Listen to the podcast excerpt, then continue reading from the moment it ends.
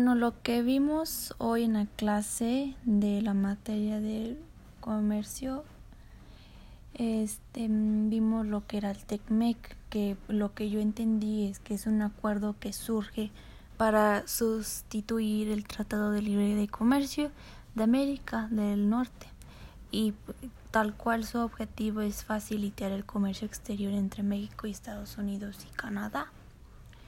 El TECMEC eh, tiene como que enfocado en el mismo objetivo que su antecesor, no obstante a las disposiciones que modifican pues parcialmente el tratado anterior. Eh, pues tras muchas negociaciones este, el TECMEC pues llegó como que un acuerdo, un pacto eh, comercial donde tendrá una duración de 16 años y que si ya después de ese pacto este tendrá como un periodo de sus integrantes deciden si extenderlo o como así como que sigue. Y el TECMEC ofrece beneficios a México pues este se notó cuando entró a vigor tanto como nos da acceso preferencial de uno de los mercados más de que tiene tanto poder que pues que fomentan la inversión en extranjero y también el comercio exterior y pues el TECMEC pues también brinda como también la oportunidad pues para nosotros en que la región pueda ser cada vez más competitiva y eh, que pues con, que contribuya al crecimiento hacia lo que son nuestros vecinos Canadá y Estados Unidos. Eh, pues sí, eso es lo que yo entendí. Este que pues el TECMEC es como un acuerdo, negociación, pues para como reemplazar lo que es el Tratado de Libre de Comercio.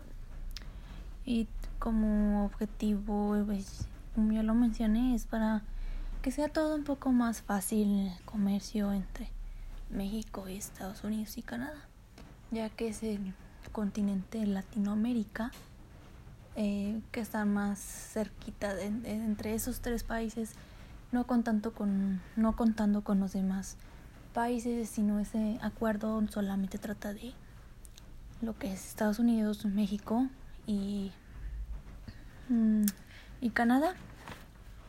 Y pues continúa pues promoviendo este intercambio, sin embargo, tres modificaciones este que se entenderá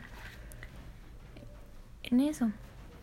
Y también como el primer de país pues somos nosotros pues México que hizo como que ratificar el acuerdo después de que lo hizo Estados Unidos y Canadá.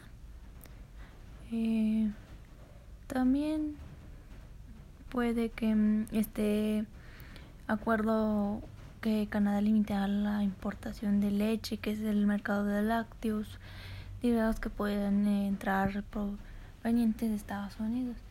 Ese era como que parte del acuerdo, pero si no mal recuerdo, también entra otros tipos dentro del mercado lo que tienen como acuerdo. Y pues se defensa como contra las prácticas desleales de comercio, lo yo le entendí. La apertura comercial iniciada pues, el ingreso de México, pues lo que ya hemos visto anteriormente en las clases sobre del GATT.